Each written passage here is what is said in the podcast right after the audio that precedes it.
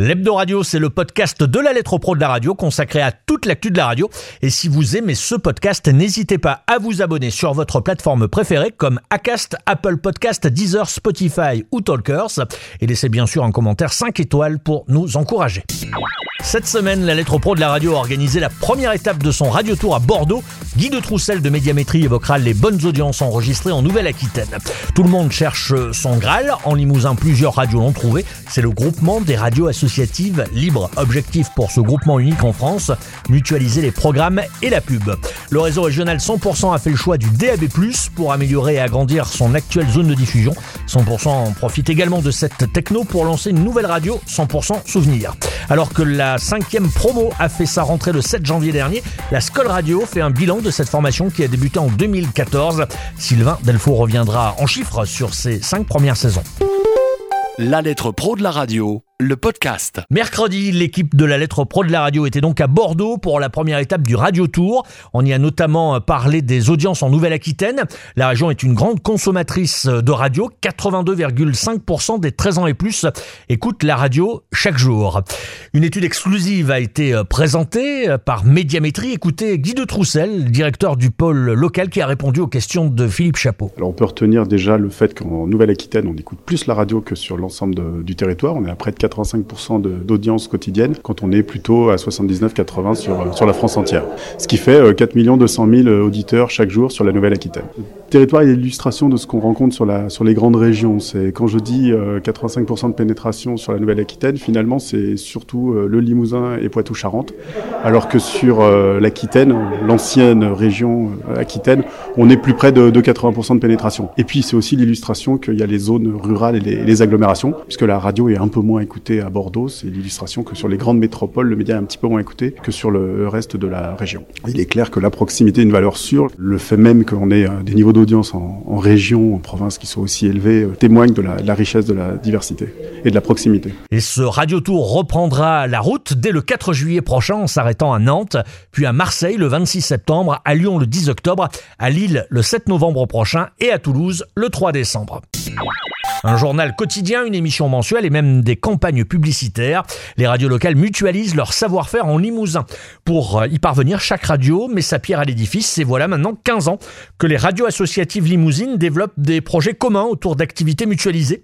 Et c'est unique en France, toujours en lien, bien entendu, avec la proximité. Denis Lespio, le président du Graal. Alors le Graal, c'est effectivement une structure euh, unique en France puisque, à ma connaissance, euh, une structure qui est développée autour de la production et du développement de l'information de proximité financée par les revenus tirés d'une commercialisation groupée façon régie de l'ensemble des espaces publicitaires des radios membres, avec cette connexion forte entre le financement du développement de l'information régionale avec euh, la génération de nouvelles ressources, effectivement, euh, c'est une expérience un peu unique. Oui. Les projets du Graal, c'est d'abord euh, renforcer la professionnalisation de l'ensemble des forces vives et des ressources humaines, programme de formation qui va se prolonger sur notamment la transition digitale et surtout des contenus d'information qui seront aussi conçus en bimédia ou en cross-média. Aujourd'hui, on apprend non seulement à faire, euh, à bien formater son, son, reportage son, mais aussi à faire euh, un reportage vidéo. Et vous retrouverez dans le numéro 112 de la lettre pro de la radio l'interview complète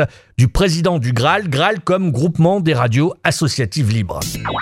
100% poursuit son développement. L'entreprise implantée boulevard de l'Embouchure à Toulouse, fondée et dirigée par Olivier Fabre et Jacques Iribaren, franchit un nouveau cap en obtenant 6 allotissements en DAB+, et lance une seconde radio baptisée 100% Souvenir. Une technologie donc qui a séduit Olivier Fabre, qui ne se risque pourtant pas à faire des pronostics. Olivier Fabre. On est à la fois très enthousiasmé par ce qui se passe et parfois aussi très inquiet. On a à la fois des, des plans de développement, mais aussi beaucoup de questions. Mais je pense comme tous les opérateurs, personne ne sait exactement comment les choses vont évoluer. Moi, je suis persuadé qu'avec l'obligation euh, pour les récepteurs euh, vendus à partir du 1er janvier prochain d'être équipés en DAB, on aura un taux d'équipement dans les voitures et peut-être un petit peu plus tard dans les foyers qui va quand même rapidement monter et qui permettra à ceux qui seront bons, ceux qui seront compétitifs sur le DAB de générer déjà des audiences qui seront euh, génératrices de revenus et peut-être même d'un équilibre pour, euh, pour ces entreprises-là. Après, on verra quelle part prendra le DAB dans l'écoute de la radio, quelle part il prendra par rapport à la FM, mais là, euh, moi, je me risque pas des pronostics, même à, à moyen ou long terme. Et rappelons que le réseau régional 100% émet déjà sur 27 fréquences FM et sur 12 départements d'Occitanie et de Nouvelle-Aquitaine. La lettre.pro. Sylvain Dalfo, bonjour. Bonjour. Tu es le, le directeur de la formation à la Scole Radio. Vous avez euh, dressé un bilan de vos activités depuis euh, près de 5 ans maintenant. Est-ce que ce bilan pour euh, toi et pour l'équipe est, positif? C'est un bilan très positif sur les quatre premières euh, sessions. On vient de faire la, rentrée de la cinquième, donc on faisait un, un bilan sur les quatre premières. C'est positif parce que l'idée c'est euh, de former des gens qui ensuite travaillent en radio. Et quand on voit qu'aujourd'hui 75% des diplômés travaillent ou ont travaillé en radio, c'est plutôt positif. Alors quels sont les, les débouchés euh, sur euh, les radios? J'imagine euh, majoritairement bretonnantes ou pas du tout? Alors il y a à peu près un tiers des gens qui sortent diplômés qui travaillent en Bretagne, donc ça veut dire que les deux autres tiers travaillent sur le reste de la France. C'est une formation qui forme des animateurs radio, mais aussi on se rend et des animatrices bien sûr, et on se rend compte qu'il y a aussi euh, 24% des diplômés qui deviennent journalistes radio ensuite. Il y a deux grosses différences, c'est qu'un on est accolé à une radio euh, associative, donc ça veut dire que les stagiaires peuvent faire de la radio très rapidement et de la vraie radio en FM.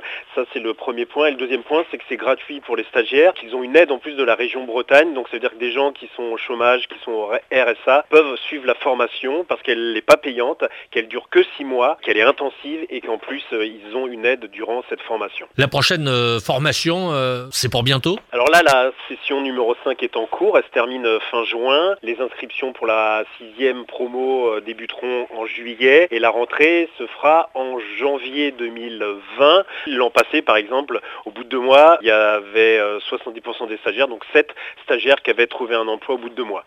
Juste une dernière question, Sylvain. Est-ce que tu dirais, toi qui euh, travailles euh, en radio depuis très longtemps euh, déjà, que le niveau euh, augmente, a tendance à, à baisser Qu'est-ce que tu constates euh, quand tu vois des jeunes arriver? Le niveau d'entrée a progressé par rapport au début parce que je pense que nous on est un peu plus connus qu'au départ, donc voilà on attire un peu plus de monde, mais globalement ce sont des gens qui sont quand même très intéressés par la radio, qui ont aussi des envies, donc nous on leur apprend des bases, ils rencontrent beaucoup de formateurs, l'objectif c'est aussi qu'ils eux puissent créer la radio de demain. Merci Sylvain, bon courage à toi et à vos équipes là-bas. Merci Frédéric. Avant son arrivée euh, à Gap, prévue avant l'été, Imagine la radio s'est offerte un lifting sur son habillage antenne avec la voix de Sylvie Caspar. Elle est connue pour avoir été la voix des bandes annonces de la chaîne Arte de 1992 à 2011. Accompagnée de la voix de David Chopard et produite par le studio Cortex Productions, cette voix laisse présager un joli démarrage de la cinquième fréquence de Imagine la radio avant l'été. Je vous propose d'écouter deux extraits de ce nouvel habillage. Musique, Imagine, information locale, Imagine. et information touristique. bienvenue dans les Hautes-Alpes. Bienvenue sur Imagine.